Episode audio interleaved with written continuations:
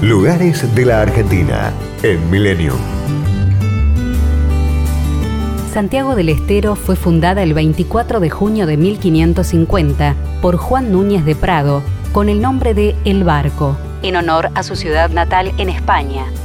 Luego de dos traslados en 1553, Francisco de Aguirre la refundó definitivamente a orillas del río Dulce. Santiago por el apóstol y del Estero por los bañados del río, fue el punto de partida de las corrientes fundadoras de las ciudades del centro y el noroeste de la Argentina.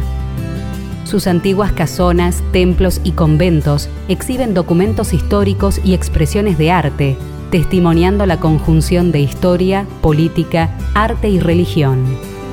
Dentro del convento de Santo Domingo se conserva la sábana santa, réplica del Santo Sudario de Turín, donada por el rey Felipe II.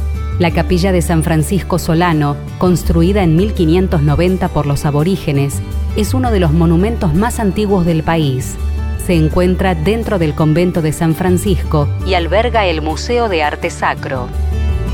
En el centro se puede recorrer la Plaza Libertad, la catedral donde se conservan las imágenes de Nuestra Señora del Carmen y de Santiago Apóstol, el Teatro 25 de Mayo y el Centro Cultural del Bicentenario, un complejo cultural que alberga además a los tres museos más importantes de la ciudad.